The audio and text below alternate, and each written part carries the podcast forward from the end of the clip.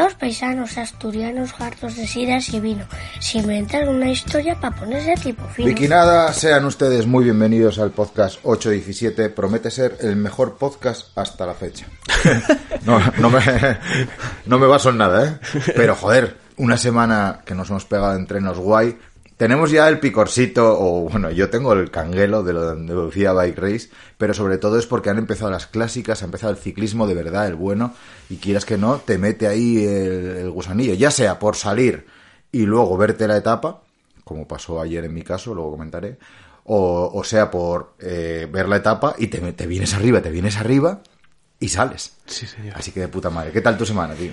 Bien, bien, a tope. Eh, lo primero, hola, ¿qué tal estáis? ¿Eh? ¿Qué tal, chavales? Eh, y nada, nada, la semana bien, a tope. Pues eso, estamos ya los dos muy motivados con Andalucía, motivados barra cagaos. A mí, la verdad, que el hecho de que sean seis etapas no me da tanto miedo. Sí que hablas con la gente y la gente dice, estáis locos, seis días, seis días. Nunca hice seis días encima de una bicicleta. Pero... ya, ya con eso. Pero no me da mucho miedo. Me da miedo el calor. Dentro lo malo sé que es abril y, hostia, muy mal se tiene que dar como para que haya una ola de calor. Va a venir, por cierto, una ola de frío, dijo Javimo en 10 días, ¿eh? Da nieve a nivel de mar. No sé si es Nada, la verdad. nada. Javi me cayó con todo el equipo. Hoy que tengo las patas bien calientes de ayer, eh, quería salir por la mañana un par de orinas, hora y media y tal. Y decía, por la mañana no hace falta sacar el paraguas, porque él tiene, el, el blog de Javim, de Javim, para los que no lo sepáis, es un cántabro que siempre hace predicciones muy guays, eh, así con un lenguaje así como muy coloquial y tal, eh, sobre todo para la cornisa norte de España. Y, y joder, suele acertar. Pero hoy, pues decía, no llueve en tu casa. Digo, pues, pues Javimo, tenemos un problema, porque está lloviendo. Por ahí un párrafo, ¿no? En casa de Jorge no llueve. sí, bueno, afortunadamente, pues hoy aproveché para hacer la contabilidad. Acabo de leer una cosa, y es que está lloviendo en casa de Bartomeu. Acaban de ir los Oh. mozos y lo acaban de detener, ¿eh? Algo lió. Sí, señor. El, Ba- el- Algo el Barça Gate, dice ahí. No sé, no leí mucho más, Sí. eh, me quedé con el titular nada más. Pubritín. Sí, Sí, tiene cara buena sí, persona, señor. joder, Novita, Novita es bueno, ¿no? Es verdad lo de Novita, ¿eh? Qué bueno. Es igual, es igual. Eh, tiene pinta de hombre de paja. Sí, entre tú y yo. Sí, sí. O sea, hay una fortuna por detrás, hay alguien ahí, él no está listo. Igual que Puigdemont. Eh, Puigdemont siempre se dijo, no, porque encabeza el movimiento socialista y tal. Los cojones, ese pavo no es tan inteligente. No, no, por detrás hay alguien. Está, eh, siempre está Jordi Puyol. Siempre. ¿no? Ni Rajoy Puyol. tampoco, ¿eh? Rajoy lo mismo. Rajoy imposible de liderar una trama corrupta. Pues ahí, Ahí está. tiene Peña por detrás. Aznar, Aznar sí me lo creo. Me parece una persona muy inteligente. Es el mal encarnado, pero me parece inteligente. Pero Rajoy. Teníamos que hacer un día un podcast de política. Uf, uf. ¿eh? Y, y otro día de religión. Al día, al día siguiente, si tenemos ahora 50.000 seguidores en YouTube, al día siguiente 25.000. Esos 25.000 súper fieles y los otros 25.000 nos van a odiar a bloque. Sí, porque claro, es que encima ahora hay tantos partidos. Joder, porque en Estados Unidos es fácil. Tienes dos. Bueno, o sea, tienes dos y un tercero, que son los independientes, que es la purria. Que esos les votan los amigos. Y si son hijos de primos, ¿eh? A- Qué aún más. Hostia. Pues sí, nada, esta semanina estuvimos a tope, hicimos más de 200 kilómetros. Yo es la tercera semana seguida que hago más de 200 kilómetros. En la vida había andado tanto en bici, ¿eh? Y tengo que decir que sobre todo esta semana se me hizo un poco bola, ¿eh? Menos mal que tengo el Pero- trail running porque me vale para desconectar. Y para mí es el mejor día de la semana, el día de trail running y el día de la tirada larga de bici. Hombre, porque tú cuando sales a hacer el trail running, vuelves para casa Hostia, y te esperan en el, en, el, en, el, par- en el portal de tu casa, te esperan ahí 40, 50 personas ahí vitoreándote. Claro, llegas para casa con copas, a, a mal que lo hagas, llegas con copas, cabrón. El otro día soñé que, que bajaba el Monsacro, Monsacro que nunca fui a correr, pero por cierto, igual voy yo esta semana o la que viene, ¿eh? porque hostia, tengo mucho picor ¿eh? ahí. Y soñé que, que bajaba el Monsacro de tres saltos. Vas a tomar por culo. Mola Me, me moló mucho el otro día que estábamos hablando y cuando fuiste ahí al Gorfoli esta semana, al Gorfoli, sí, al Naranco esta semana. Y bueno, subimos de hecho en el vídeo de la Insta, ahora comentaremos, hay un clip tuyo bajando, ¿no? Y me moló mucho la reflexión que decías de cómo bajar bien, eh, cómo bajar rápido corriendo dentro del running. Y decías, cuanto menos tiempo estés tocando el suelo, más rápido vas. Claro. Ojo, ¿eh? Sí, sí. No es ninguna tontería. Que no, no, O sea, no. Superman, Superman va más rápido volando o con super velocidad corriendo. Ojo. Volando, está claro. Es volando, evidente. Un pues avión va más rápido que, que un ave, ¿no? Por ejemplo. Eh, Pues sí. Eso era, te lo comentaba a ti, yo no sé si lo comenté en algún podcast, pero mm, bajando, corriendo en trail running ahí por el medio del monte, tengo la sensación completamente contraria a la que sientes cuando andas en bicicleta o cuando bajas en- con la bici de montaña. Tú con la bici de montaña tienes ahí un tope que es el miedo o la falta de técnica o lo que sea. Entonces ahí te tienes que frenar. En cambio el cuerpo está relativamente tranquilo, aunque te puedes cansar de brazos o lo que sea. Sin embargo, bajando y eh, corriendo, yo por el monte tengo la sensación de que el cuerpo no me da más. Se me suben las pulsaciones a 180 y pico y no puedo más. Igual que no puedo correr los 100 metros en 9.20, pues por lo mismo, porque me sobran kilos o porque no soy un atleta de la Virgen, pues no puedo correr más. Y tengo ganas, me apetece correr más rápido hacia abajo, pero no puedo. Y luego, claro, en el vídeo del trail running, este, Ordieres, cuando daba los consejos para empezar, decía lo de los pasinos cortinos. Y tiene razón, para bajar seguro, pues pasinos cortinos te hace ir más despacio y te, te hace ir más seguro. Pero si quieres ir rápido, hay que volar. Hay que volar como Killian, ¿eh? Pero es que, claro, tú tienes eh, en esa cabeza. eh, no, no, o sea, no digo que tengas algún problema psicológico. Digo, digo que eh, la- tu técnica bajando y, y, no sé, tu seguridad y tal, te permiten eso. O sea, yo en bici de montaña sí que es, me pasa al revés, que yo en bici de montaña bajo con seguridad y cualquier cortado y tal, pues no tengo problema y voy disfrutando y eso. Entonces ahí sí que es casi lo que el terreno me permite y lo que el cuerpo me permita. Eh, no la cabeza, la cabeza va a favor. Y corriendo, en mi caso, bueno, yo aparte con la tara de la rodilla y claro, siento inseguridad, pero yo corriendo me, me- o sea, veo el tropiezo y me veo mm, eh, colina abajo eh, como el queso, no, no, no como correrías tú detrás del queso, no, yo sería el queso, el queso de los ingleses. Es. Entonces, bueno, yo creo que ahí simplemente es cuestión de que un deporte se te da mejor que otro Sí, y sí. ya está. Sí, Con el ciclismo eres, eres muy bueno subiendo y corriendo eres muy bueno bajando. Eh, la técnica yo creo que eso es algo que se nace con ello, no sé, lo tienes en la cabeza y ya está. Sí, sí, sí, no, No. hay más, no hay más. No, me, me jode no, no haberme dedicado ya desde guajete a bajar, ¿eh? No a Claro. subir, ¿eh? Porque subir mal. Pero bajar es, es que es tan divertido, tío. Y si el otro día bajé Mastines, que hice ahí una copa, debí quedar cuarto o quinto, no sé. Pero es que en bici bajo dos segundos mejor que corriendo. Es una bajada muy técnica que hay aquí en el Naranco, así con mucha roca y tal. Y, hostia, hacer casi un mismo tiempo en una bajada como esa, eh, corriendo que en bici, pf, dice mucho. Dice mucho de mi Sí. inutilidad bajando con la bici de montaña, que tú bajas 100 veces mejor que yo. Pero bueno, corriendo ahí está la historia. No, no, los números ahí están. Bueno. Pero bueno, nada, Yo me acuerdo hace años, eh, una noche vieja, alguna comida de estas de familia, que me cebé con el vino demasiado y acabé acusando a mi madre gravemente, hiriendo, de que si me hubiese apuntado a fútbol con cuatro años, yo ahora mismo sería multimillonario. Porque va en serio, va en serio. Yo cuando jugaba a fútbol, a fútbol 7, a fútbol 11, jugué algo, a fubito mucho, eh, en mi mente se veían jugadas que no están inventadas.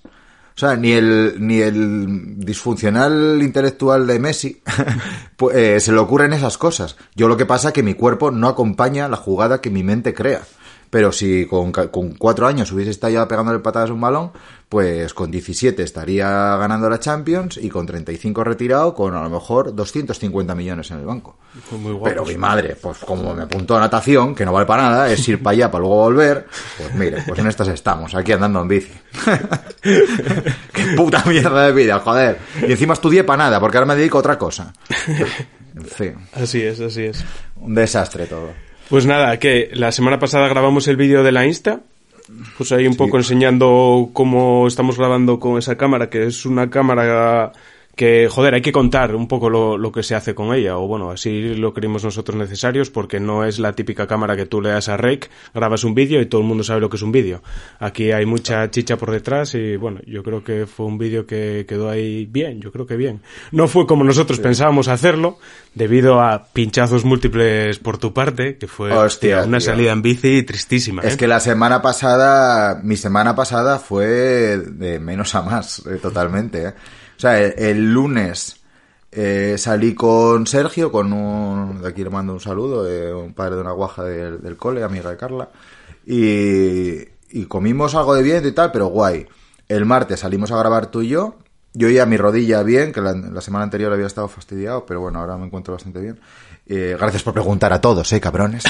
y, eh, y el martes salimos y... Hostia, cuatro pinchazos en una hora. Pero... Uy, qué sorpresa. ¿Cómo, cómo es esto posible? Cuatro pinchazos en una hora. Y chaval. distintos, ¿eh? Hay que- Distintos. No, no es que, no, mira, te quedó ahí el pinchín y volviste a pinchar. No, no. Hubo cambio de, de cubierta, hubo cambio de cámara, hubo pinchazo adelante y hubo pinchazo atrás. Sí, porque el primer pinchazo fue al lado de mi casa. Eh, hay que decir que yo creo que los, los, o sea, el primero no, el segundo y el tercero fueron culpa mía por montar la cubierta, pues con la presión esta de que tienes dos colegas ahí esperando, en plan, venga, montala, y bueno, entonces debí pincharla y molderla un poquitín con el desmontable al meter la, la, cubierta.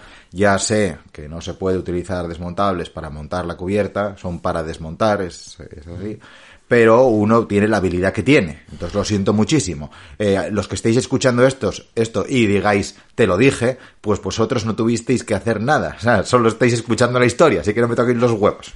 ¿Vale? Y, y nada, la ruta al final salieron 40 y pocos, 42 kilómetros así. Salvamos el día. eh, grabamos más o menos lo necesario y el vídeo, pues sí, yo creo que quedó bastante bien. Sí que es un tema que lo de las cámaras 360 eh, se ven las visualizaciones, pero no las nuestras, en las de topes de gama, en las de cualquier canal grande, eh, las visualizaciones caen a tope. Pero oye, la peña preguntaba por ella, eh, nosotros pues tenemos una deferencia hacia Insta que nos regaló las cámaras, esto hay que ser sincero. Nosotros no decimos que sea la mejor cámara del mundo ni nada, sino que a nosotros nos cunde, la usamos bastante, se ven los vídeos y los vídeos han ganado algo de calidad, quieras que no, gracias a esa cámara, especialmente el del Gamoniteiro. Sí, sí, sí. A ver, yo, es una cámara que tiene un precio que no es para todo el mundo. O sea, el tipo que se la compre y se gaste los 400, 500 euros que vale es porque la tiene que usar. No, no vale un vago que luego no, no, no le dedica ahí un poco de tiempo el postproceso. Porque para eso, si eres así, te va a quedar un cajón. Aunque te dé el capricho en el momento. Y luego la cámara a nosotros nos cunde mucho el tema de, de no tener que estar mirando a ver el encuadre, el, el no estar pendiente de eso, de a ver si estoy dentro plano o no, eso cunde mucho. Eh, la tara que tiene, bueno, lo comentamos en las partes malas, es eh, en condiciones de poca luz. Ahí sí que se nota Sí. que le falta. Le falta ahí No, y el empezar a 4K, salir de eh. ruido. Pero sí. Y luego eso, que le falta el 4K. Vale que nosotros los vídeos eh, los grabamos más o menos en 1080, aunque ahora empezamos a subir ya en 4K alguno y tal, pero mm, sí que le falta ese, ese poquitín. Pero Claro, ahí pierde la calidad, hombre, en la grabación. Aunque luego a lo mejor sea un vídeo en el que metes muchos recursos de otras cosas. Eh, yo qué sé, sube, grabas un vídeo de, de Vamos a la Andalucía y, y coges ahí un resumen de la Andalucía y Reyes del año pasado y metes ahí unos clips tal, esos están a 1080. Entonces, si grabas el resto del vídeo a 4K, eh, pues quieras que no, al final vienes lastrado por eso y se ve mucho cambio de, de, mm, calidad. Pero si lo tienes a 2,7 lo puedes sacar todo en 4K y sale bien. La putada es que lo que tú grabas, si está a, a 1440, que es el caso, pues, pues ya al pasarlo a 4K, vale que te hace la interpolación de píxeles y eso, pero eh, canta un poco. La calidad ya no es, la- ya no es buena. Pero oye, es que es una cámara 360. O sea, si quieres una cámara que grabe solo MP4 a cu- en 4K o lo que sea, pues te compras otro tipo de cámara. Para los que estéis pensando en comprar una 360, conocemos gente que tiene la GoPro Max, solo habla mierda de esa cámara. Entonces, Ya. bueno, en caso de duda de querer meterse en este jaleo, pues sí que tiene pinta que la Insta, que la Insta es mejor. Nosotros tuvimos la primera Insta, la One X, y hay un salto de calidad con esta X2. Si tienes la One R, no merece la pena cambiar a esta X2, yo creo. No, la costura cambia, el color yo creo que, o sea, es mejor la cámara, el sensor es mejor, pero pff, cambiar solo por ese salto de calidad, no, porque no es tan grande. En la costura sí, pero en el resto no. Y hablando de 360, eh, flipé con la panorámica ayer, ¿eh? Eh, que subimos ahí al, a la Gran. Cruz de Linares. Vaya pedazo puerto que tienes al lado de casa, cabrón. Ah, que está vaya guapo. patio de juego. Vaya patio de juegos, chaval. Ahí tenía que haber llevado la cámara, cago en la leche. Sí, Porque cuando coronas, hostia, Nada, es eh. increíble, ¿eh? Y el puerto, la verdad que es duro, ¿eh? Porque al principio, eh, nada, tomas la curva y tal, y la pena que, joder, el, el segmento quedó desvirtuado, el segmento general, porque se me movió el sillín para atrás. Los sillines de Canyon eh, en la Infleet y en la Ultimate llevan un regulador llevan una pieza como semicircular en la que tú puedes eh, inclinar, eh, o sea, ajustar la inclinación del sillín, ¿no? Y no sé, lo ya un poco suelto o algo, no sé, tiene un pedo demasiado fuerte. Y cuando llegamos a la primera herradura, que es nada, haces 100 metros desde que empiezas el segmento, y hay una herradura a la derecha, pues se me movió el sillín para atrás. Y ahí paramos Carabia y yo. Eh, Ardisanas tiró, el cabrón. Ah, hizo bien. Y, y, tenía que haber tirado también, pero bueno, eh, tuvo la diferencia de quedarse conmigo. Y ahí perdimos un par de minutos. Pero bien, bien, me gustó. Eh, además es un puerto que para mí me viene bien porque yo los puertos empiezo más flojo. Entonces si te quitas lo gordo al principio, luego ya va bajando un poco, a lo mejor los dos últimos kilómetros, ya la cosa ya rara vez pasa del 10%, pero es que al principio yo iba mirando y 13, 14%. Sí, sí son unos 8 o 9 kilómetros Sí. por ahí. 8 y medio debe ser. Ocho y medio, sí. Eh, la primera parte puede que sea la más dura, hasta el pueblo de Castañedo del Monte, yo creo. Ahí eso, son todo pendientes sobre el 10%, picos del 15%.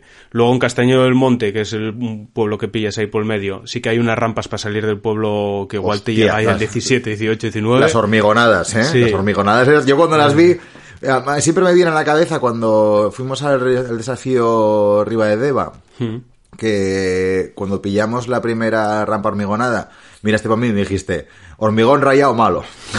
Mal asunto. Sí, sí, sí, mal rollo. Sí. Y luego de- ahí para adelante ya son más repechos, ¿no? Es igual una zona de descanso, un repechín, una zona de descanso, un repechín, y así hasta pasar el pueblo de Linares y luego ya hasta llegar a, a la cruz, ahí donde coronas. Eh, esa última parte, como tiene esos descansos y alguna bajada, hace que la media total eh, pues quede un poco más light, ¿no? Al final la pendiente media debe salir de un 8, pues eso, en en 8 kilómetros y medio. Pero es un puerto muy duro y guapísimo, y lo tenemos aquí al lado de Oviedo, y la verdad que pues, debemos ser cuatro gatos los que lo conocen, joder. Y es un puerto guapísimo. Sí, sí, para la gente que comentabais, por ejemplo, el otro día en el vídeo de Gamoriteiro, que mucha gente decía, pues me voy para Asturias en cuanto se pueda y tal, y me voy a subir ese puerto, que es la hostia. Pues que sepáis, o sea, preguntarnos en, eh, cuando si vais a venir y eso, por Instagram, por ejemplo, eh, porque es que en la zona, o sea, si te sitúas en Oviedo, eh, o en algún municipio por ahí limítrofe, es que tienes mm, la de Dios. Los lagos te pilla bastante de esa mano. La parte occidente de Asturias, que es una parte muy guapa, también te pilla lejos. La Marta, por ejemplo, que es un puerto cojonudo. eh, o el Conio, todos estos de Cangas de Narcea, te pillan más lejos. Pero es que aquí te puedes pegar una semana.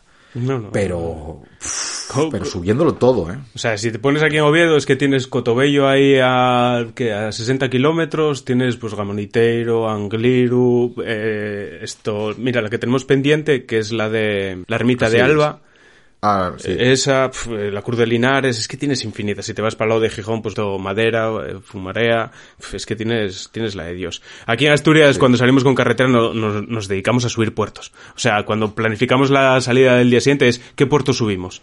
Es así, no cuántos kilómetros vamos a hacer y cuánto desnivel, no. Desnivel ya sabemos que va a salir de mil para arriba y, y es a ver qué puerto subimos. Es así, es así, porque el resto es todo sube y baja. Eh, ayer la ruta la planificamos para hacer 120 kilómetros y salieron 1900 metros, nada mal. Fuimos por Pravia y tal, al principio, pues, al principio llano, íbamos eso, Ardisana, eh, Carabia y yo. Y bueno, eh, saltó la sorpresa, ¿eh? Fuimos hasta allí tranquilinos. sí, señor. Y el problema eres tú, cabrón. Claro, o Marcos, o, o, eh, yo es que estoy en etapa azul, entonces ayer no metí hachazos. Lo dice Mr. Repechos. Que Sí. este hombre cada vez que ve un repecho a muerte, hay mil vatios. Sí, sí, a tope. No, pero ayer iba muy giñado porque eh, viene viento de nordeste y el viento de nordeste eh, indica que yo para volver a mi casa tengo 30 kilómetros. En la ruta de ayer tenía 30 kilómetros. Bueno, más, porque fue desde Proaza, pues 50 kilómetros con el viento en contra. Y al principio vale que es falso llano, picando un poquitín eso para abajo y tal. Y bueno, vas allí a 45, un poco acoplado y bueno, vale, haciendo relevos, pero luego ya llega el escamplero y todo eso y buah, son veintipico kilómetros desde Trubia hasta Vilés, que es que vas con el viento en contra y vas giñadísimo. ¿Qué tal, ¿Qué tal está esa carretera? Mucha obra, ¿no? Ayer que fui a comer a Casa del Miro, la parte desde el Escamplero hasta, hasta ahí a Casa del Miro en Viedes, sí que había, bueno, bastante obra y estaba mal. Bueno, está bien. Hay un tramo que es para gravel, pero bueno. Ahí va a quedar una autopista nada. cojonuda. Joder, si hicimos PR Trubia a los campos ayer. y con el viento en contra. Pero claro, es que te quitas, es que hicieron mucha recta, ¿eh? Quitaron muchas curvas. No sé por qué, qué pasa con esas curvas, pero bueno. No. no, pero bien. Oye, y un saludo a la gente que vimos en el Miro. Había una pareja ahí a la entrada. Cuando pasé por ahí te saludé. Y había otro chaval, ¿no? Por allí. Sí, sí.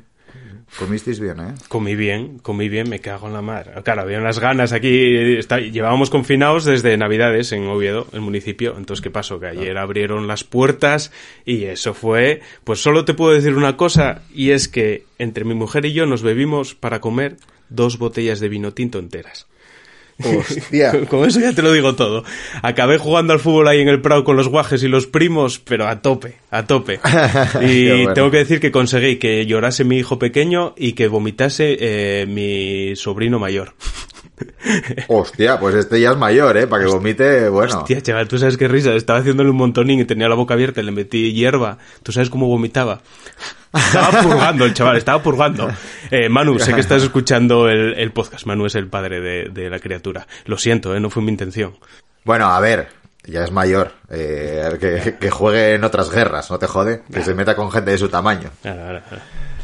Pero... Bueno, oye, vamos a pasar a un par de noticias que tenemos por aquí ya de ciclismo, porque no todo es nuestra vida. Nuestra vida importa un comino, joder. Lo que importa es que Cat Like, que salió en el vídeo de los cascos, pues va a resurgir. o sea, el milagro biquinero. Mose Sí, Jung, el profeta, ¿eh? con ayuda de JC, ha hecho ping. Y ya Y está. ahí tienes Cat Like. ¿Cat Like había muerto? señor. Pues no, aparece, acaba de aparecer aquí el grupo Poliesport y acaba de decir yo resurjo esto. Así que parece ser que volveremos a ver cascos de Cat Like por ahí. Bueno, está bien, ¿no? Todo lo que sea es marcas míticas ahí manteniéndose está guay. Sí. Yo las zapatillas que, que nos enviaron una vez fueron las últimas zapatillas, creo que salieron de Cat Like. Eh, las de carretera estoy contento, pero las de montaña me salieron muy malas. Así que ya pueden, ya pueden meterse, ponerse las pilas en ese sentido, porque tengo un, dos descosidos, bueno, las lleva el zapatero, que me dice, vaya chollín que me traes, eh, amigo. porque coser eso no es fácil. Sí, Ah, Las costuras que tiene por los lados. yo las de carretera la verdad que las uso poco porque son frescas y igual para aquí para Asturias, bueno, y uso más las otras, las de unas que tengo en Northwave Stream, que es que estoy enamorado de esas zapatillas. En verano si hace mucho mucho calor sí que cojo las otras de Cat Like, pero las uso poquísimo o nada, las de carretera. Ya. Bueno, las otras tienen buena pinta, sí. Sí. Pues también hay, a raíz de esto del vídeo de los cascos que hicimos el otro día, vi que presentó POC un casco que se llama el Omn Eternal, que tiene una luz integrada y parece ser que viene ahí con unos sensores fotovoltaicos o no sé qué, que hace que sea infinito eso. Y es una luz que no tienes ni que encenderla ni apagarla, tú te pones el casco y ella ya sabe lo que tiene que hacer. No sé. Hostia. En este mundo que, que todo tiene que ser autosuficiente, pues tiene buena pinta. No, Es no dijeron ¿eh? el precio todavía, solo dijeron que lo lanzan en, en verano, a saber lo que va a costar esto, ¿eh? Cuando los días sean más largos, ¿eh? Claro, cuando no Eh, haga cuando no haga falta.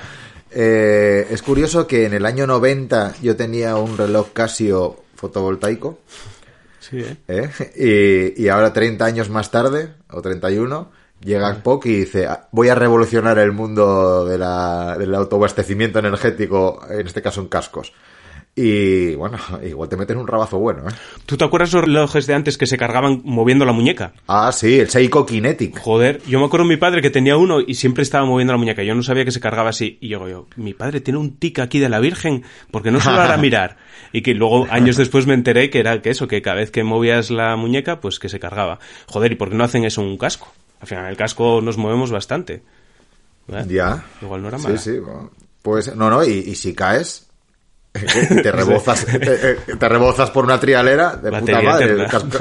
Claro, no lo vas a usar. Por cierto, que hay que mandarle un saludín a un follower de Gijón, no recuerdo el nombre ahora, Ángel puede ser, que eh, lo atropellaron ayer en la avenida Sur. Ah, era la Eh, noticia esa que del comercio, ¿no? Sí, sí, sí. Yo estuve hablando por Instagram con su amigo. Que nada, eh, salieron la salida normal el domingo por la mañana de dos colegas. eh, se separan cada uno para su casa ya en el centro de Gijón. Y a los cinco minutos le llega un mensaje: Oye, que me atropellaron. Eh, a ver, el tío está bien. eh, la espalda un poco machacada y tal, y la cadera del golpe y eso está bien, pero bueno, lo grave, a los ciclistas caemos, eso no es problema. O sea, si caíste te jodes. Pero si te atropella un borracho, a lo mejor no te jodes, igual que es al otro. ¿Eh? Quitarle el carné. Pero ¿y cómo fue la historia o de quién fue la culpa? De un ciclista, de un conductor borracho, joder. Ah, estaba borracho el Mendas. Sí, sí, sí, 0,61 creo que dio, el cabrón. ¿Y, ¿Y qué? Y esto a, esto a mediodía. Porque si me, si me dices atropellas a un ciclista borracho a las 6 de la mañana saliendo del after, digo, bueno, es que, es que ese, ese conductor va como tiene que ir. es lo suyo. Ir muy ciego. A lo mejor no lo suyo no es conducir, pero vamos, se espera de él que, que arme alguna. Sí, sí. Eh, nada, nada, esto muy mal. tío. No, pero con los toques se queda, al final, pues tiene que ir todo Claro. al, al horario que tiene que ir.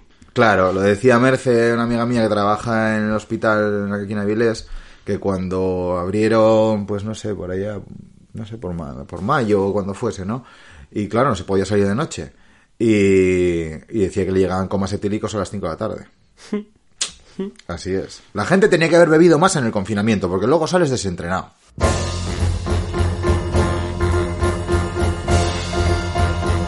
¡La de los anuncios!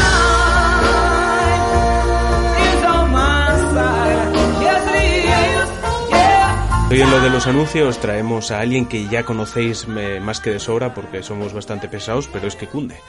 Y es Tubalum, esa empresa de venta de bicis de segunda mano y, y que gracias al código Bikineros40, pues joder, tienes 40 eurinos para descontar ahí y por lo menos pagar los gastos de envío y esas cosinas y, y- y comprarte una bici guapa de segunda mano y alguna que tienen también de, de primera mano. Así que si estáis buscando bici, qué mejor sitio que en Tubalum para buscar. Eso es. Hay que recordar que le sobra un euro, porque el envío son 39.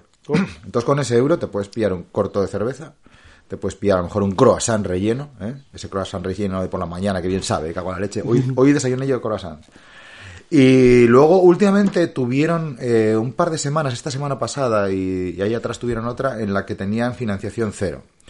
Esto es una engañifa, tu balón, sois unos cabrones, porque claro, el que ya se va a comprar una bici dice, tengo mil euros, mil uno no, tengo mil euros, ese se va a gastar mil trescientos. Es así, y se los va a gastar. Pero es que si encima le dices financiación, cero interés, cero real, no cero y luego un TAE del 20 y algo, no, no, cero.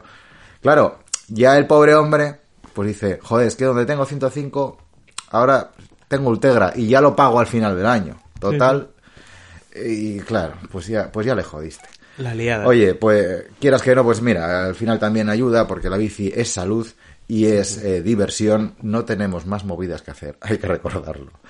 Y en Tubalón tienen bicis que muy- tienen muchas que ahora las han empezado a comprar ellos. ¿eh? Hay que hablar un día con esta gente que nos explique bien porque las están tasando y las, las están comprando ellos y las tienen ahí en su nave. Eso. Así que Lo importante es revisadas. eh, que compréis una bicicleta que se ajuste a vuestro presupuesto y si no se ajusta a vuestro presupuesto y estáis gastando más de lo que deberíais gastar, lo suyo es que lo comentéis con la pareja. Yo todavía estaba leyendo una noticia hace 15 días que un chaval se compró una bici de 10.000 euros y cuando se enteró la mujer pidió el divorcio. 100%, 100% real. Así que, oye, por lo menos, que menos que comentarlo, o si no lo comentáis, buscaros un colega cómplice, y esa, eh, si te costó 10.000, decir que son 5.000, pero por lo menos tener un cómplice para que no os pillen. O si hacéis trampas, hacerlas bien, joder. Pero bueno, que no, no queremos aquí divorcios ni, ni malos rollos, ¿eh? Ese pobre hombre. Bueno, Bueno, vamos a pasar al hoy esto va de, que va de, ojo, sorpresa. ciclismo. Oh. sí, sí.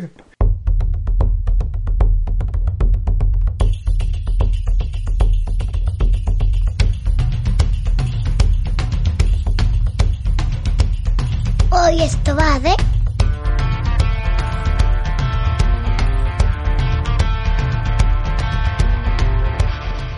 Bueno, Vicky, nada, eh, una sección que muchos llevan esperando tiempo, ¿eh? Hoy vamos a hablar de ciclismo. que es muy lamentable. Eh, hay peña que en Twitter creo que fue que dijo uno eh, vuestros podcast favoritos de ciclismo y dijo uno Viquineros, dijo él, eh, dijo uno eh, grandes respuestas, ¿eh? Dijo de ciclismo o de series. bueno, pues hoy vamos a hablar de ciclismo y yo luego voy a hablar de películas. Porque las películas son las grandes olvidadas de esta nueva era post-coronavirus, ¿eh? Bueno, in-coronavirus. Ciclismo, movidas, XCO. Sí, señor. Ya empieza a haber carrerinas. tanto de ruta como de, de XC, y este fin de semana fue la Super Cup Masi en Bañoles, y no dejaron venir a nuestro queridísimo y creo que favorito para las Copas del Mundo este año, a Banchini. Oh, Resulta que es- está en Brasil y Brasil es uno de esos países no gratos por culpa de toda esta movida de la pandemia y entonces en Europa dicen brasileños, aquí no, gracias. Bueno, no sé si Surte tendrá algo que ver ahí por detrás, igual están moviendo los hilos desde Suiza. No te puedes esperar todo, ¿eh? Ya lo sabes. Bicho, bicho. A mí, a mí Nino ya me ha dado campana, como Sergio Ramos, y ya me mola. y a Banchini lo veo que está un poco apagadín por debajo, ahí perfil bajo y eso. Pero bueno, eh, a nosotros nos pasó también con Israel. La Epic Israel, hasta un par de semanas antes de que se cancelase ahí, que era en octubre, ¿qué le pasa a la impresora? Me cago en tu puta madre. Eh, pues se iba a hacer y, y no podíamos ir porque Israel era un país non-friendly coronavirus. Sí, sí, pero Israel era con todos los países. Cogió y dijo, aquí Sí. no viene ni Dios. Ah, vale, vale, vale. O sea, no es que... No... Claro, nosotros no podíamos ir por ser españoles. Eso es, por ser del mundo. Bueno, sí, sí. Por no ser israelitas, básicamente. Sí, a los palestinos les dejarían ir. Ay, bueno, mejor no metas en ese charco. Pues sí, eh, ganó Evie Richards, que esta chavala es muy joven, recordemos, y el año pasado eh, en las Copas del Mundo dio un par de alegrías a su país natal, England. Y bueno, y creo que tiene 23 años. Eh, es que ojina. ¿eh? Luego Brandao segunda, eh, Yolandina volvió a un podium, ¿eh? que parecía, claro, estaba ahí modo redneck ahí en the USA y todo decía, no, tú tienes que ponerte ahí a pegar tiros a latas. pues mira, tercera. Y Rocío Dinamita, cuarta. Muy bien, Rocío. Sí, sí, la, sor- la sorpresa ahí.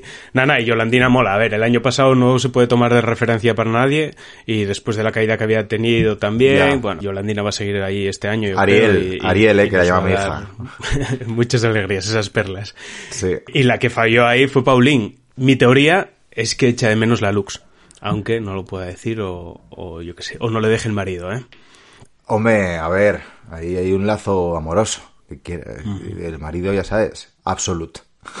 Ya. Mucho, mucho absolute bebí yo en cierta etapa de mi vida, ¿eh? Sí. Sí. A mí nunca me dio más, ¿eh? Sí, sí, pues a mí me dio una época. Y luego tuve eh, con limón, normalmente con limón. Eh, tuve una época que me creí, dije, joder, hay que dar un paso al frente, hay que ser un, un caballero, un, un, un ser inglés, ¿no?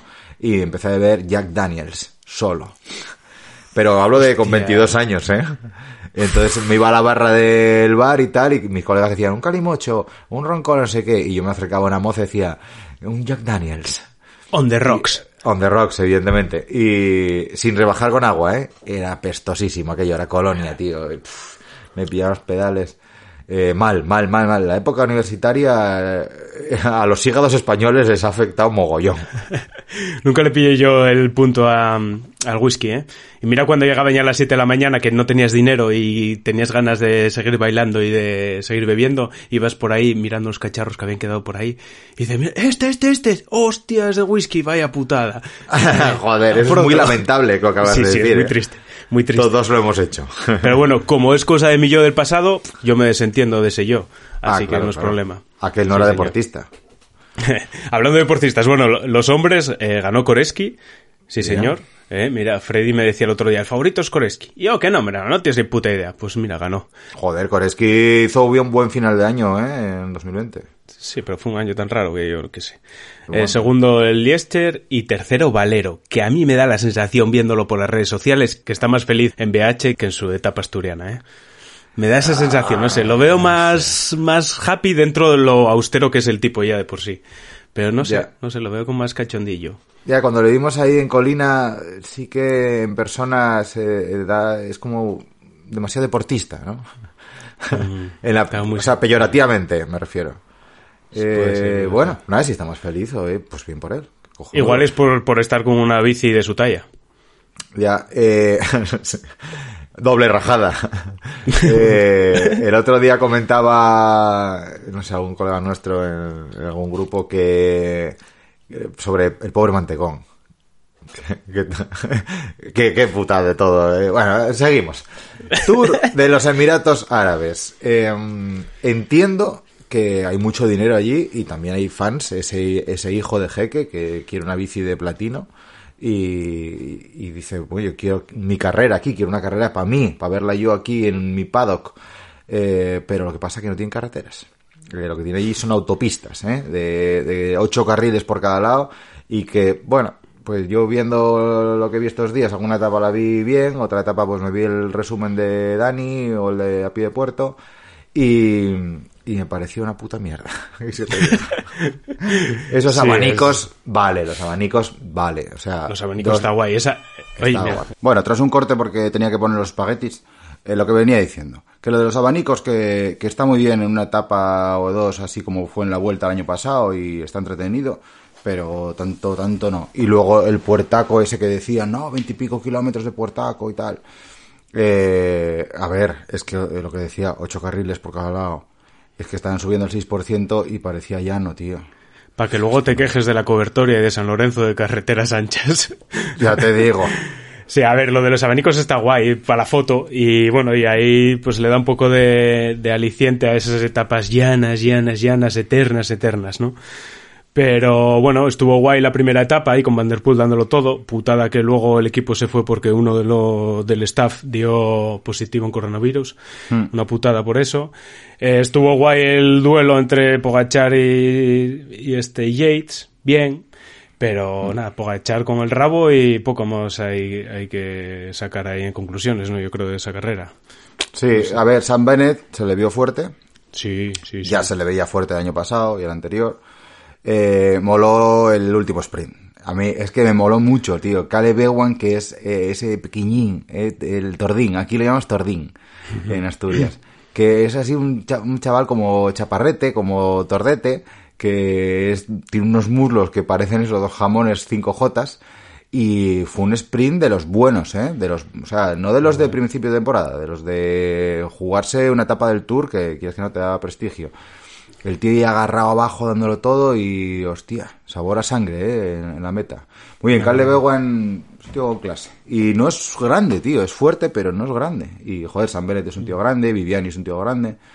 Pero este, bueno, muy bien. Nah, está guay y hostia, que el de Zeunic mete miedo cuando empieza a lanzar un sprint y ser capaz ahí de, de meter ahí la cabecina, hostia, cuidado. Y Bennett tiene todas las papeletas de que va a ser el sprinter del año. A ver, Sí, a ver cómo totalmente. va evolucionando la historia, pero sí. Bueno, nada, y ahora lo de las clásicas. Si siempre las miramos así un poco de a reojo y tal, ay, ay, a ver qué pasa y no sé qué, este año con la movida del escorito, como visteis en el directo de Instagram que hicimos la semana pasada, pues estamos a tope. Una liga fantástica donde nos estamos jugando el honor que bastante es, pues entonces Sí, lo, sí. lo miramos con más ganas, ¿no? Y, y ya somos pues fans de corredores que antes nos daban completamente igual. Como es el caso de Valerini. Valerini. Joder, Valerini tiene clase, ¿eh? Tiene clase. Estuve dudando hasta el último mi- minuto si meterlo de capitán o no. Y al final digo yo, nah, meto a Asgreen, que ganó el año pasado, nah, lo meto a él. Y dejé a Valerini fuera, pero bueno, aún así está en el equipo, así que puntino sumo. Sí, pues Asgreen nada, porque Asgreen la Omblum no la corrió. Ah, no, entonces Eh, ¿quién tú fue? dices en la, en la Curne. Ah, pues, hostia. Es que son muchas, eso todo es un lío. Son demasiadas. Tuvimos que estar Sí. pendientes el viernes y el sábado de esta mierda. Yo me bajo. Y encima voy perdiendo ya. Cago en la leche. Sí, no Yo sé cómo estas vamos, cosas la verdad, no lo miré. Sí, tú 700 y pico puntos, yo 400 y pico. Cago en la leche, tío. Soy malísimo en estas cosas, siempre lo fui, tío. Yo Ah, no. al oro millón. Steven, metía, habían puesto a Steven, estaba dudando entre Ballerini y Steven y al final lo metí. Digo, yo, va, ¿para qué voy a meter a dos de, de Zeunic? Porque ya había puesto a la Philippe. Así que nada. Pues eh, eh, se vio en la Omblum, se vio a Don Julián moviendo el culín bastante bien, sentía el picorcito, bastante guay. Al final eso, en el, en el sprint llegó eh, Valerini primero. Y yo lo que quería comentar del tema de los sprints es el tema de Cortina, joder, que Cortina es bueno para clásicas. Eh, al sprint yo creo que va bien, a lo mejor no está al nivel de los grandes sprinters, pero bueno, puede pegar una reón a 5 kilómetros de meta, no sé, un tío grande y fuerte y tal. Pero ¿qué pasa? Que no tiene equipo, tío. Ya, Es el problema. Es que ahí te tiene, tío, es que se le veía a él solo en los 20 primeros, ahí encaminando ya al sprint, se le veía él solo ahí en medio, perdido, sin nadie que tire por él. es que el único una- que hay por ahí, ¿quién es? El Jacobs. Debe ser el único que debe tener el equipo así un poco para pa roparla. Pero bueno, yo qué sé, tío. No, o sea, yo me quedo también con, con ese, que vi muy bien a la Philippe, ¿eh? Atacó ahí a 30 kilómetros de, de meta y bueno, al final se desinfló un poco, pero es que es muy temprano, joder, estamos en febrero. Pero lo vi ahí con ganas, ¿eh? Bueno, Sí, está sí, guay. sí. Y luego tuvimos la Curne Bruselas Curne, que fue el domingo, fue ayer. Y a 84 de meta, el gran eh, Matthew, ¿cómo, cómo, cómo lo llama Dani? Matthew no, eh, no, no me acuerdo cómo lo llamó. Bueno, Vanderpool eh, dijo 84, esta es la mía. Sí, sí, Pa'lante. sí. Vi un hueco ahí. Y hostia, aguantó, ¿eh? Ahí con Narváez eh, de Lineos, eh, se est- estuvieron dándose ahí los relevos muy bien y, joder, aguantaron bastante. Hostia, flipé con Narváez, ¿eh? y luego hacía más grande todavía Vanderpool. Porque Sí, totalmente. Piquiñín ahí, tal, sudamericano, de esos ahí, pequeñinos escaladores, tal. Y pues, sí, al sí, lado a- de Perú. A, a la bestia de, de Vanderpool, tío. Y nada, nada, como, como, como un, un Miura está. Y todavía acabó la carrera y tal, y le, le pinchaban un poco ahí, que si se había equivocado atacando desde tan pronto y tal, y dice, yo me lo paso bien. A tomar por culo, déjame en paz. Es biquinero. Está bien, joder. Qué bueno. Pues eh, cuando faltaban pocos kilómetros, resulta que le sacaban 18, kiló- eh, 18 segundos perdón, al, al pelotón y dijo Asgreen, eh, se me han hinchado los huevos, aquí nadie tira, aquí esto. Y empezó a tirar el solo del grupo, los pillaron en un kilómetro, le recortaron en llano, ojo, eh, le recortaron 18 segundos en un kilómetro, los pillaron y al Los de final adelante estaban dudando ahí, el típico ya de, venga, ¿quién tira? Dice que tire Vanderpool. Y el resto Claro. ya zorrando, y ese fue el problema. Si no hubiesen Esto, llegado, si sí. hubiera haber un poco de cooperación ahí. Y nada, y al final se juntaron todos, porque se juntó el grupo de adelante donde estaba Vanderpool, el grupo donde estaba Asgreen, y el tercer grupo donde venía Pedersen. Y se juntaron Ah, todos ahí al final, el último kilómetro, sprint, y para Pedersen. Nada, estuvo Muy muy, bien. ¿eh? Sí, sí. El año pasado no fue su año, que fue el año de campeón del mundo, pero ahora pues dijo, oye, Nada. chico, yo es que soy bueno. claro. Le toca lucir solapa nada más. Ya, tío, ya putada. Eh, es un tío enrollado, ¿eh? A mí me cae bien. Hmm. Eh, La verdad que no sé si es un merecedor campeón del mundo. Al final, bueno, al final es una carrera y, y la ganó, sí. pues, campeón del mundo. Sí. Pero nada, me cae bien y bah, se lo merece. Sí, señor. Muy bien, yo creo que buena arrancada de las clásicas. Este sábado que viene viene la Estrada Bianche, a ver qué tal por ahí adelante, por Italia, y, y ahí sí que se van a juntar gallos, gallos, gallos, ¿eh? porque va a estar Julián en principio, va a estar Matías y va a estar But. Así que va a ser ¿Qué guapísimo. pasó, qué pasó con, con Van Aert eh, ayer? Iba a correr, ¿no? No fue, ¿no? ¿No fue? Ay, No, yo, yo no yo creo que no. Tuve ahí un rato, el- bueno, el típico que... claro, yo llegué ayer a las 3 y algo de la ruta esta que hicimos tan prestosa y tan apestosa al final con el viento. eh, me comí ahí un pollo asado viendo los últimos 30 kilómetros y, y desconcertado. Digo, ¿dónde está el bueno de Boot? Eh, Sería domingo, domingo de ganar bonos. Pues luego que te va a tirar por ahí fuera de casa mucho tiempo, pues hay que, hay que recuperar bonos primero. Claro, Boot, vamos a, a comer con mis padres, damos un paseín por la senda verde y a comer con mis padres. Dices, que tengo la, la curne. ¿Qué qué? Dice, "Joder, ¿qué, qué, qué- qué- cómo? Que, que mi madre hizo garbanzos, ¿eh? Boot. Claro. y luego vamos a ver ahí eh, Big, la peli de Tom Hanks. O mejor todavía, eh, Forrest Gump, que son tres horazas. Bueno, y luego tenemos la París-Niza, eh, ahora en breve. Ya empieza el día 7, creo, ¿eh? Sí, nada, son ocho etapas, una contrarreloj, cuatro en media montaña, dos llanas y un final en alto. ¿Qué pasará? Pues yo qué sé. Ya, Quién sabe, tío. que gane Esto- quien sea. Esto es un jaleo. Eh, estaba mirando los corredores que están eh, confirmados y hay mucho por confirmar todavía. ¿eh? Bueno, queda una semanina, Sí, sí. es temprano. ¿Va, va Soler? Eh, pues no lo sé. Eh, por aquí no, no. Está Jorgensen del Movistar confirmado, no lo vi. Pero bueno, oye, ya estábamos mirando antes, hostia, que ganó en 2018, joder. Soler, eh, Mar Soler. Mar Soler. Pues mira, Mar Soler tiene un giro en las patas, ¿eh? No sé si lo sabes.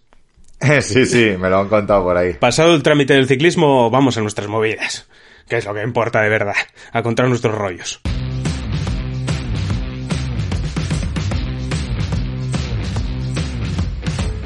¡Nuestras movidas!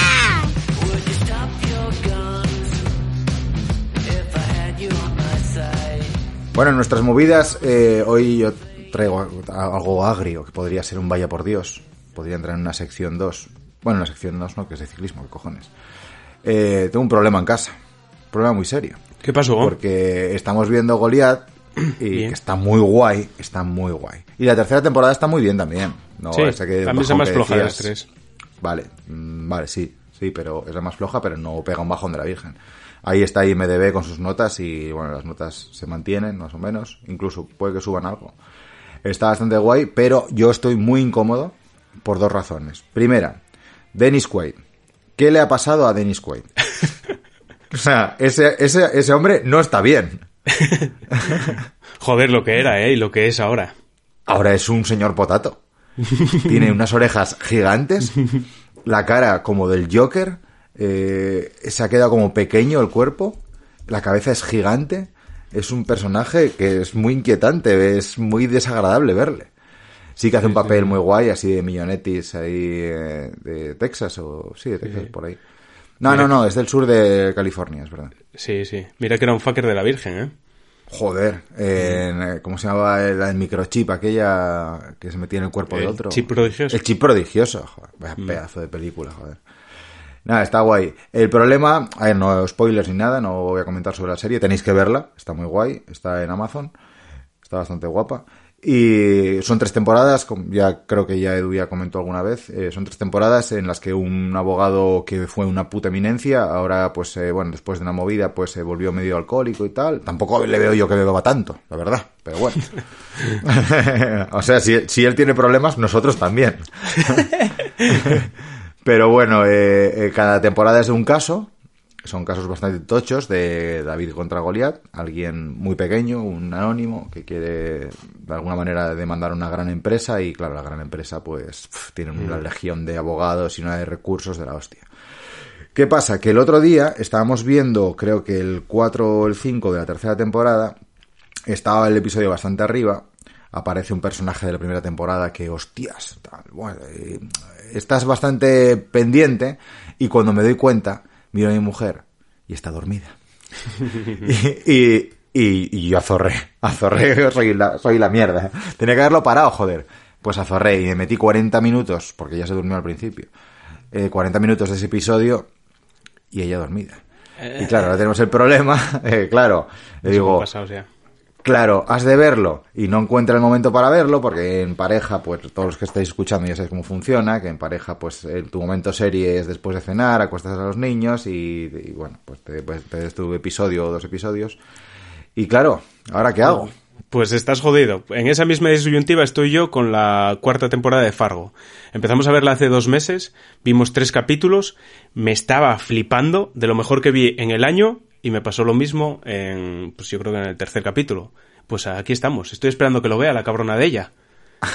y, y estoy aquí atascado que ya no me acuerdo de nada. Tendré que empezar otra vez desde el principio. No. Pero que se pida un día de asuntos propios. Claro, Por ejemplo, pa' ver joder. Fargo. Una hora de asuntos propios. qué duro, qué duro es el mundo de las series, de las parejas. eh, es mejor no, no conocer el amor y dedicarse a ver series tú solo con tus pelotazos y entrenar. Y, morir solo luego. Guapísimo. Pero bueno, por lo menos no la cagas. Dos pelis que he visto esta semana, porque claro, como teníamos este problema de que Laura se durmió, pues y no veía el episodio, pues no podíamos seguir con la serie. Entonces dijimos, venga, o dije yo, propuse sobre la mesa, dije, tenemos dos planes. Uno, eh, hacer el amor, estamos cansados. Do- eh, eh, plan B, ver una peli. Vimos Molly's Game. Ni idea. Está muy guapa. Es eh, de Jessica Chastain, eh, la pelirroja esta tan buenorra, tan maja y tal, tan, muy buena actriz. Eh, hizo una peli de astronautas. eh, ah, la Interstellar, la hija de Oh. Interstellar. Pues esta que era una... Se ve que es una historia real. Lo que pasa es que le han cambiado un poco los nombres y eso. Que al final da igual porque tus vecinos y tus amigos te conocen. O sea que al final... eh, que son los que te pueden eh, chuchar. La tía era una superestrella del esquí alpino que, mm, bueno, por vicisitudes de la vida, eh, se ve luego como la superestrella en Estados Unidos de la organización de partidas eh, clandestinas de póker para multimillonarios. Ojo, ojo al girito. Y hasta aquí puedo leer. Está muy guapa. Sí. Eh, ¿Dónde la vi? Creo que Amazon también. Hostia, estaba mirando, es de Aaron Sorkin, joder. Sí, sí, Aaron sí. Sorkin. un crack. Bueno, yo, yo vi la de Estudio 60 que aparecía ahí Cherlin Bean y está guay, está guay. Sí, la Estudio 45. No. Estudio 60, Estudio creo. Sí. Sí. Muy buena esa serie, me gusta mucho. Y es que hay que mirar a los directores, joder, o los guionistas. eh, los, los actores no son tan importantes. Y vi otra que me encantó, una película feliz donde las haya. Ayer marché para la cama con una sonrisa, me desperté con la misma sonrisa esta mañana, tengo agujetas en la cara de lo feliz que me acosté y vi Yesterday. Yesterday de eh, Danny Boyle, Oh. eh, una película basada en una distopía. eh, bueno, sí, sí, distopía es la palabra. Hay un blackout, estos apagones que hay en la conciencia general, como aquella serie de mierda de los 4400 o los 100 o no sé qué. Bueno, como de, repente todo el mundo pierde la conciencia, se va la luz en todo el planeta y a los 12 segundos se reactiva todo. Es como si se hubiese, no sé, desdoblado un universo sobre el otro o algo así. Y resulta que cuando vuelve todo en, en marcha a los 12 segundos, hay cosas que han desaparecido.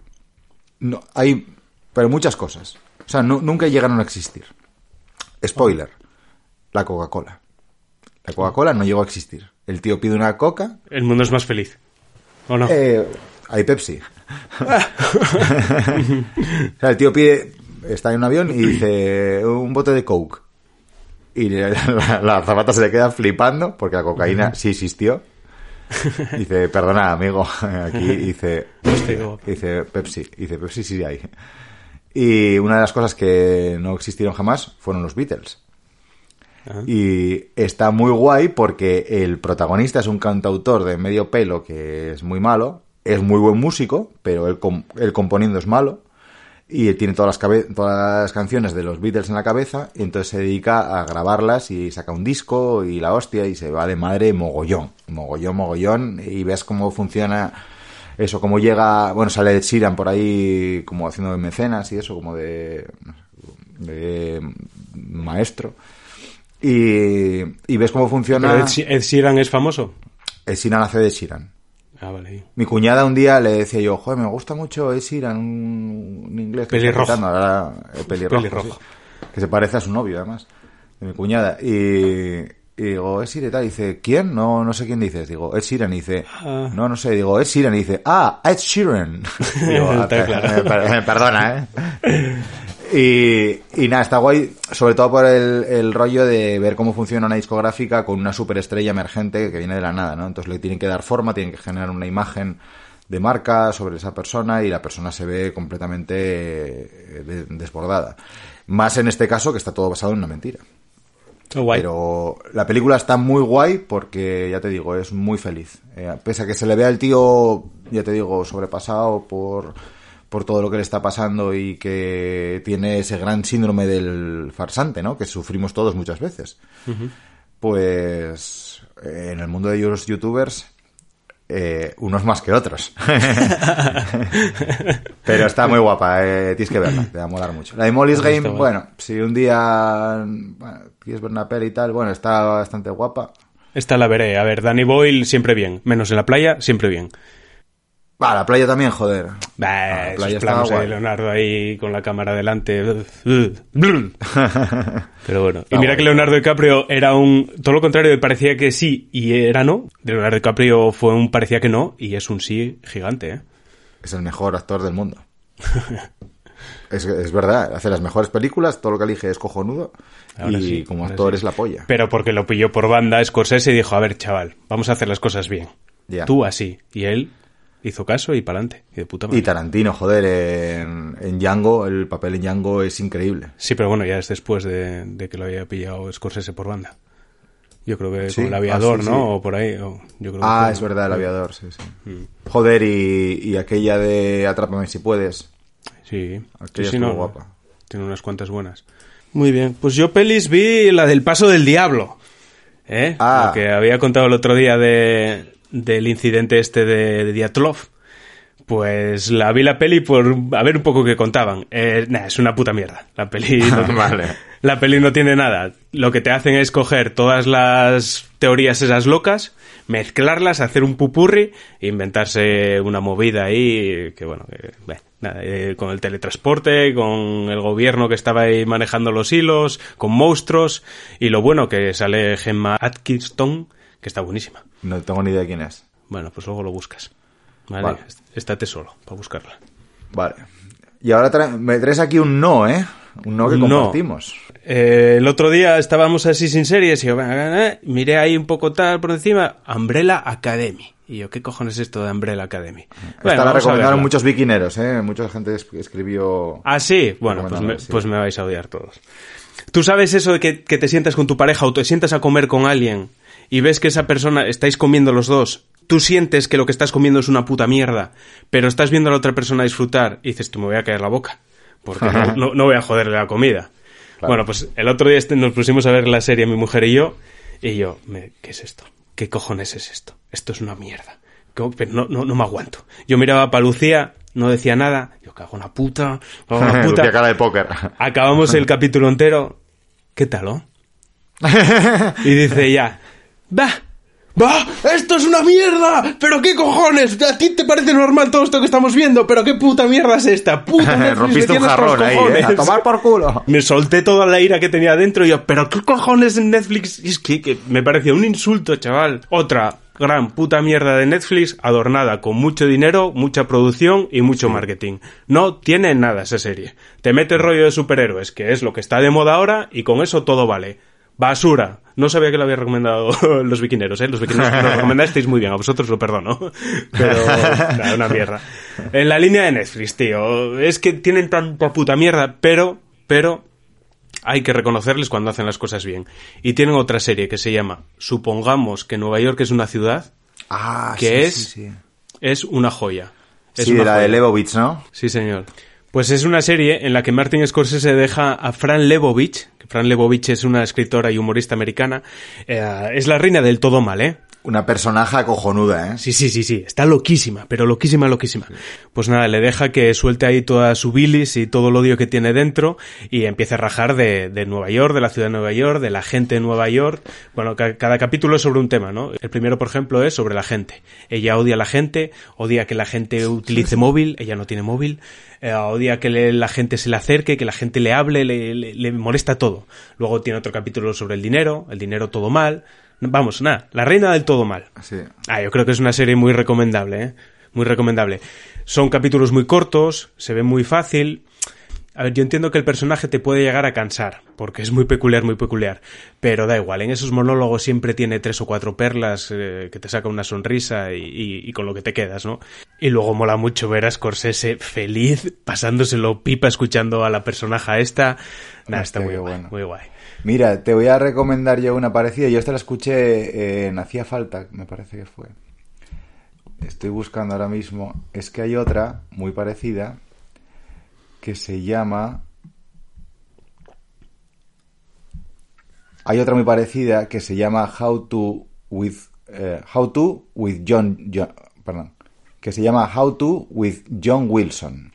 Ah, no. Esta es en Nueva York también y es un tío que narra cómo es Nueva York de puta mierda, eh, todo basándose en grabaciones diarias y es voz en off. Eh, y es todo ironía, o sea, la gente es maravillosa, todo el mundo está afable, te pueden ayudar. Si eres nuevo en una ciudad, no te preocupes que cualquiera te va a ayudar. Y entonces la la- lo que se está viendo es un barrendero bajándose del camión de la basura y haciéndole un fuck off al tío, solo porque le está grabando. Es todo así. Es como, eh, no sé, el proyecto irónico humorístico de el amigo aquel, el vecino chiflao de American Beauty, el que grababa la bolsa. Sí. Pues lo mismo. Ah, Eh, no la vi todavía, ¿eh? vi el primer episodio un poquitín eh, para ver cómo era aquello y tal, y dije, hostia, esto pinta bastante guay. Ah, Y bien, la de Fran Lebowitz eh, no la vi, pero, o sea, la vi es un poquitín también por encima de, de qué va esto. Y, y sí, sí. Tiene Eh, muchas perlas, ¿eh? Las dos, las dos tienen buena pinta. A mí me, me está encantando. A Lucía no le gusta mucho. Dice que está muy loca la tipa. Este está muy loca. Bueno. Tiene una pedrada de la virgen. Pero bueno, al final esto es lo que tiene Netflix. Hace tantísimas cosas que alguna vez acierta. Pues eh, así es. Y otra serie que estoy viendo, que me queda un capítulo nada más, es la de Truth Seekers. Ah. Es de este Nick Frost y Simon Pegg. los de Zombies Party, para que les pongáis cara, que para mí son dos genios de la Virgen. Eh, lo que les falta es que no tiene de director a, a Edgar Wright, que al final es el que le da, no sé, tío, ese círculo ahí de serie cómica. Yo creo que lo hubiese cerrado mejor él, igual que hizo con Space. Pero bueno, es una serie, está bastante guay. Es este Nick Frost, que es el gordo de los dos, es un instalador de routers. Y en su rato libre tiene un canal de YouTube donde busca fantasmas. Entonces va por ahí buscando sí. fantasmas. Y lo mejor de todo es su padre. Bueno, su padre no. Él lo llama padre, pero no es su padre. Es el padre de su mujer que murió. Que es este Malcolm McDowell, el de la Hostia. naranja mecánica, Alex. Ese sí que está loco. y no Fran Hostia, Leowitz. chaval. Pues hace de loco. Hace más de loco todavía. Y es Uf. genial. O sea, cada vez que, que aparece es que te escojonas.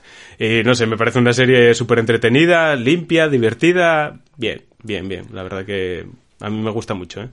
¿No te da la sensación con Simon Pegg, que está en Hollywood petándolo, hace Misión Imposible y esas movidas? Ya no es Simon Pegg. con- Bueno, a ver, cuando está allí ya no es Simon Pegg, pero te da la sensación como, como que cada cierto tiempo dice, joder, mi colega Nick... vamos, vamos a hacer algo, anda, que tengo una semana libre, vamos a grabar una serie de seis episodios. Sí, pues porque además el papel que tiene aquí es súper secundario, ¿eh? Aparece dos minutos en cada capítulo nomás. Es su jefe. Ya. Hmm. Ajá. Pero está Bueno, está guay, la veré, la veré. Sí que la tenía por ahí en mi lista, ¿eh? No sé Sí. dónde está esta serie. Está en Amazon Prime.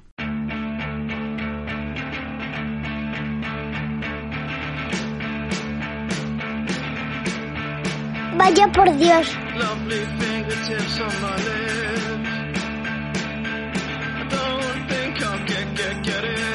Sección de Vaya por Dios, donde contamos nuestras miserias. A ver, tú vas a contar sobre un sueño que tuviste el otro día.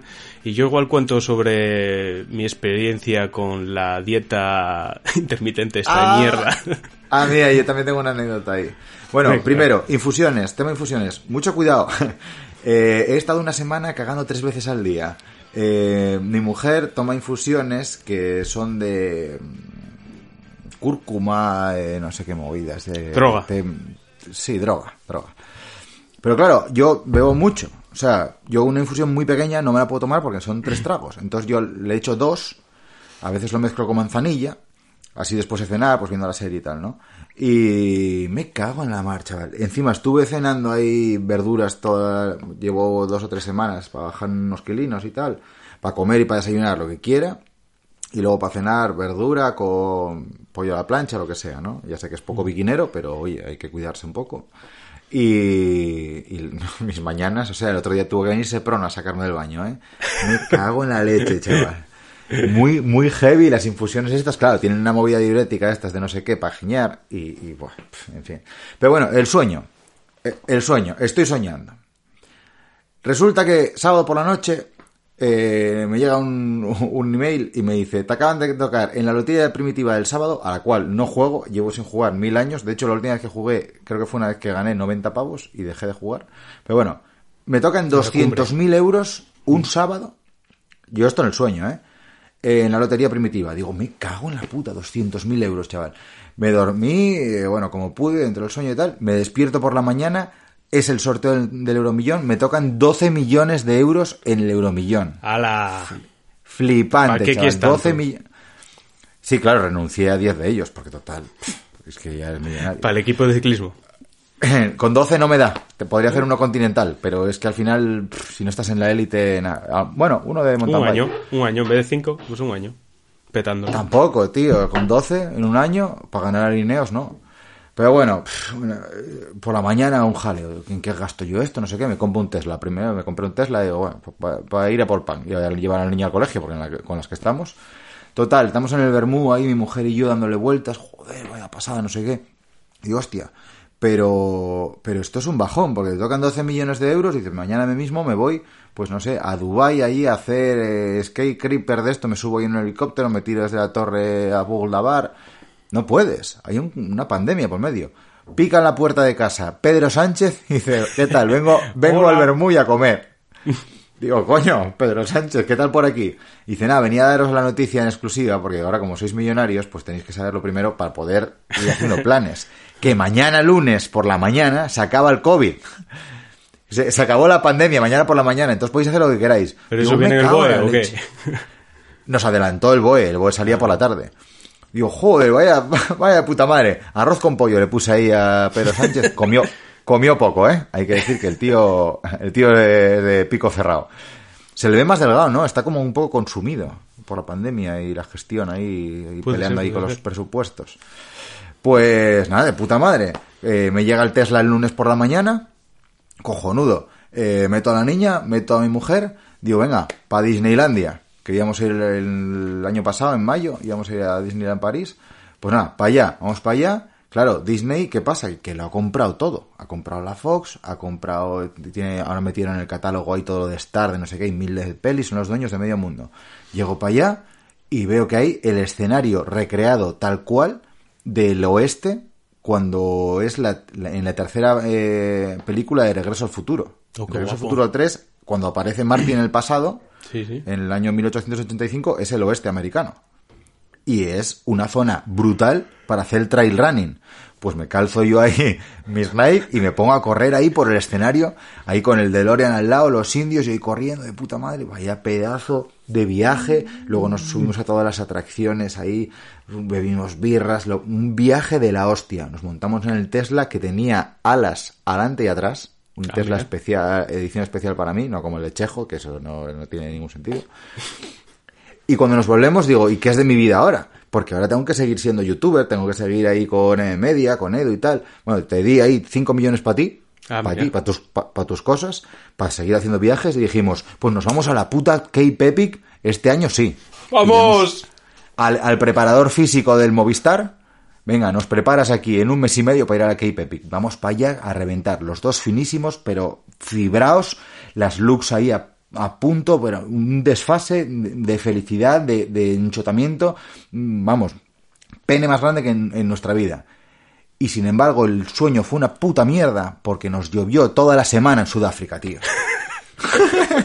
Mejor que calor, joder. Cago en la mano, vaya pesadilla, chaval. Vaya puta pesadilla. Así no se puede vivir, tío. Yo quiero dejar de soñar. Quiero que me hagan una lobotomía y que mi cerebro de una de la mañana a 7 de la mañana no funcione. Es que es una mierda los sueños, porque si sueñas algo guay, cuando despiertas bajón. Y si sueñas una pesadilla, cuando despiertas estás mal y estás jodido. O sea, los sueños Sí, mal sí. siempre. Sí, sí. De una pesadilla tarda en recuperarse un par de horas fácil. ¿eh? Joder. O, o- o- o todo el día. Depende.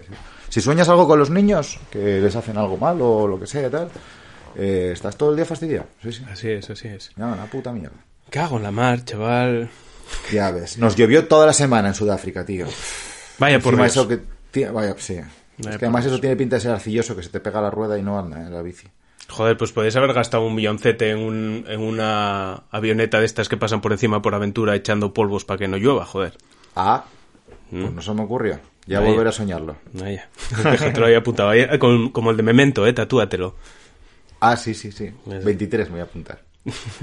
bueno, Yo voy a contar mi experiencia bastante triste y lamentable con el tema de la dieta intermitente.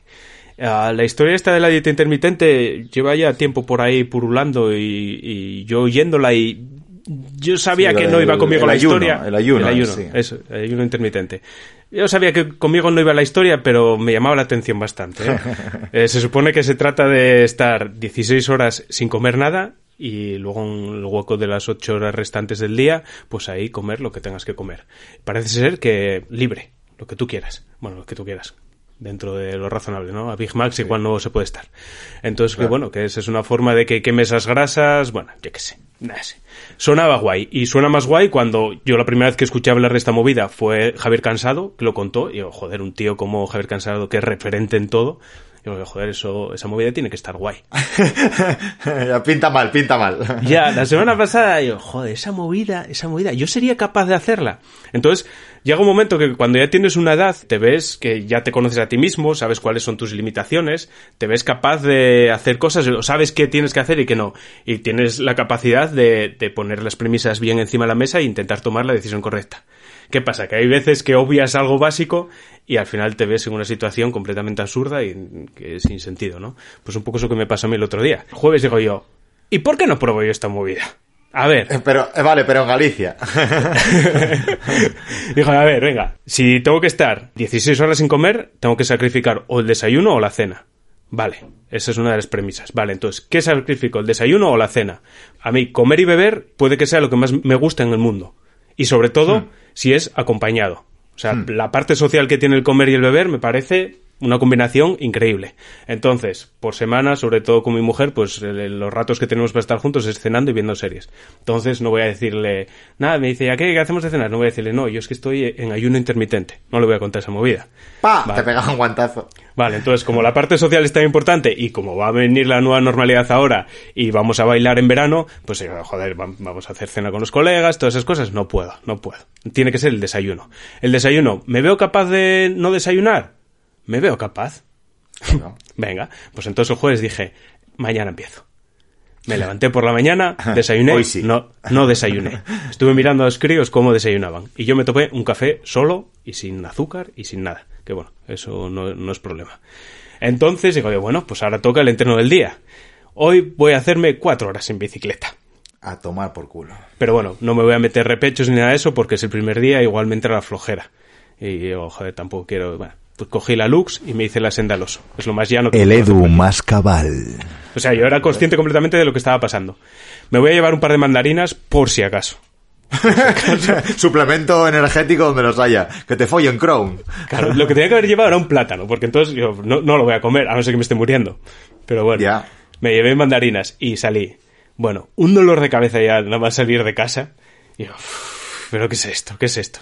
Era ya el cuarto día o algo así que salía encima seguido. Y estaba un poco de la bicicleta un poco cansado. Sí.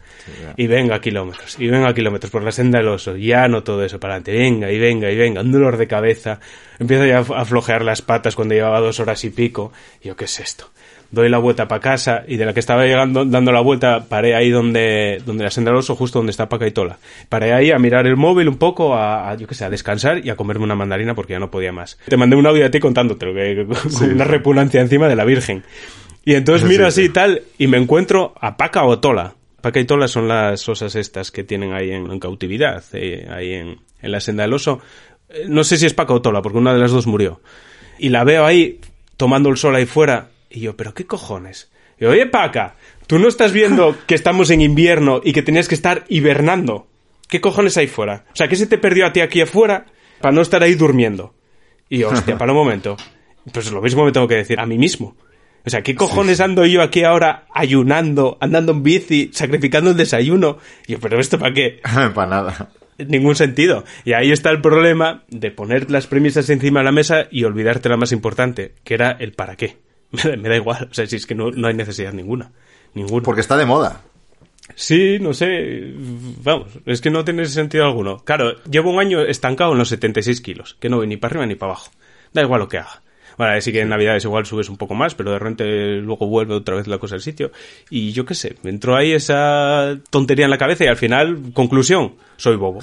o bueno, no, mejor, conclusión, fui bobo. Así es mi yo del pasado el que tiene el problema, no el de hoy. Nada, no, evidentemente lo deseché. O sea, duré un día. Pues yo lo hice también otro día, pero no me di tanta caña como tú. Sí que fuimos ahí al XC a Salinas y bueno, ahí son apretones y tal. Yo lo que hice fue el día anterior eh, cené a las 8, suave, eh, verdura y tal y bastante suave. Eh, estaba bastante cascado, no sé por qué, no sé qué entreno había hecho. Y entonces dormí muy bien y el día siguiente no desayuné. Y a las diez y media así, quedé aquí con Kanga y con Artisana y fuimos ahí al, a hacer mountain bike. Hasta allí bien, suave. Allí un par de apretones, ¿vale? Y a la vuelta y notaba una flojera de la hostia. De la hostia y. No, O sea, es que no tiene ningún sentido. Y es que además, eh, tú en cuatro horas, eh, aunque vayas suave, es que quemas más de 2.000 calorías. Sí, sí, 2.500 creo que me salieron. Claro. Ah, es que claro, aquí ya estamos mezclando dos cosas. Estamos mezclando el ayuno intermitente este o dieta intermitente con entrenar en ayunas. Que ese Y también es un problema. fuerte. Claro. Por- pero Ah, uf, 2500. es que no- nosotros los huecos que buscamos o que encontramos son por la mañana. Eh, Ya tendría que ser entrenar por la tarde. Por la tarde ya es más jodido. Entonces, hombre, no sé, no sé. Pero la historia es que, que no es para nosotros y, y no viene a cuento hacer estas Sí, movidas. pues no te lo pierdas, que yo estuve investigando sobre el rollo este del ayuno y hay un, un chamán curandero, no, sé, no me digas, que tiene un canal de YouTube y que empieza a hablar del ayuno y te dice, no, no, no, si, el, si haces el 16-8, creo que es algo así, bueno, eh, respetas 16 horas sin comer, solo beber agua, al Es parecer. que hay, hay 12-12 también, pero bueno, no sé. Sí, bueno, pues el chorbo se lo- eh, iba, iba como escalando y decía, si tú quieres perder grasa, pues 16 o 12 y si quieres perder un poco más, 16 y luego está el de 24. Pero el chorbo llegó a la absurdez que dijo, no, no, es que si, si comes solo una vez al año, regeneras células ma- madre y rejuveneces. Evidentemente, él tiene un libro, que un ebook, que debe valer 25 dólares, que tú si te lo compras, ahí vienen todos los secretos para la inmortalidad. Vaya huevazos tiene la peña. Yo flipo, tío. Ese, mira, pues en- lo que decía en otro podcast, en vez de que anden maneando al pobre Oliver Ibáñez, que no hace daño a nadie, con sus teorías eh, anti-COVID y su negacionismo sobre los viajes a la luna y sobre la Tierra redonda, joder, que no baneen a ese, que baneen al curandero este de mierda, que anda diciendo que dejemos de comer y comamos nada más, pues eso, un Big Mac al año. Hombre, no me jodas, tío, que puede morir gente, no me jodas, tío. Nah. por creer que la Tierra es plana no, no va a morir nadie, pero por dejar de comer sí, joder. Además, luego está eh, lo que, pues los que sean fans de ese fulano, que luego te vendrán ahí en modo cuñadista y te dirán, no, yo es que leí que, ya, bueno, vale, Claro. si es que si lo leíste, entonces es, es ok. ¿no? sí, vale. Pero bueno. Bueno, en Hasta fin, vaya aquí por Dios, vaya, por, Dios. Dios. Vaya por Dios todo. Un desastre. Mami, tranquila que voy a estar bien. Creo.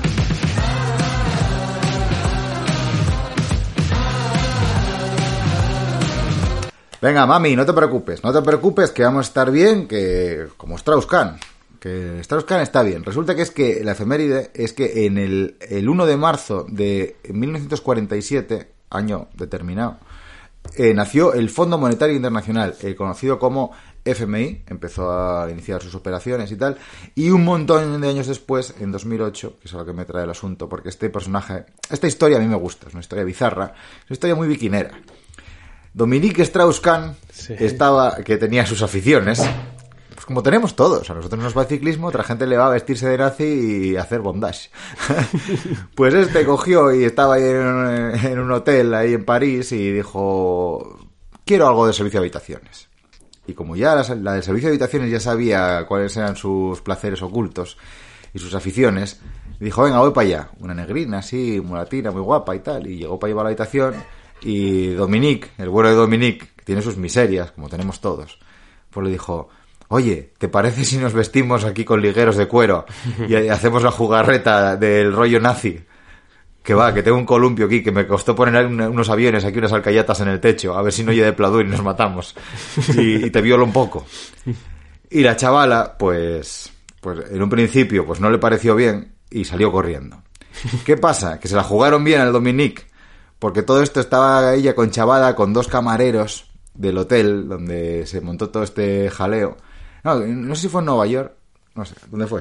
Sí, Nueva York. Y luego le extorsionaron y la Virgen para no difundir el vídeo, él no accedió, se difundió el vídeo, le echaron del, del Fondo Monetario Internacional, me cago la leche, chaval, se montó un pollo de la Virgen. Y el pobre Dominic, pues ahora, eh, años después, pues 12 años después, ha visto en diciembre de 2022 cómo los cabrones de Netflix han hecho un documental sobre aquello. ¡Cago en la puta!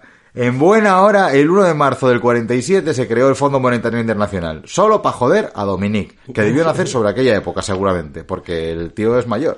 Hostia, fue muy, fue muy sonada eh, la movida cuando, cuando pasó. Joder, pues no sabía que iban a hacer una serie, chaval. Vaya. Está hecha, sí, sí, es un documental de Netflix. Eh, no sé, se hizo en 2020, en diciembre, no sé si ya está disponible o no, tengo que mirar. Está guay, es que es muy bizarra, la- o sea, es que las fotos del chorbo, la- sí, o sea, hay un vídeo de la tía corriendo, saliendo corriendo de la habitación, es que mola mucho, ¿eh? De las cámaras de seguridad del hotel. Sale corriendo a la habitación, sale él corriendo detrás de ella, así unos metros, hasta que dijo, ¿qué hago? si estoy vestido de nazi en liguero se volvió a meter en la habitación. Ella se ve en en el vídeo como sale del- de la habitación por el pasillo del hotel, sale del ascensor por otro pasillo, sale a la parte de atrás del hotel, donde dan las cocinas y eso, y choca a las 5 con sus dos colegas, como diciendo, ¡Wow! Lo tenemos todo grabado, no sé qué, vamos a sacarle aquí un montón de pasta. Pues mira, él prefirió hundir su carrera, su familia y su vida por completo antes de pagaros, subnormales. Y él también, él también, él es despreciable, evidentemente. pero- ¿A qué se dedicará ahora? A tejer. Ya ves. Así, Me lo, me lo- me lo puedo esperar. O sea, el, el giro que tiene que dar tu vida después de una movida así, de estar arriba, arriba del todo, a nivel empresarial y tal, y que te monten este jaleo y caer con todo el equipo porque es un obseso sexual y un depredador, pf, pues te puede dar por tejer. Pues sí, Colchos. y es lo que hay, y es lo que le toca.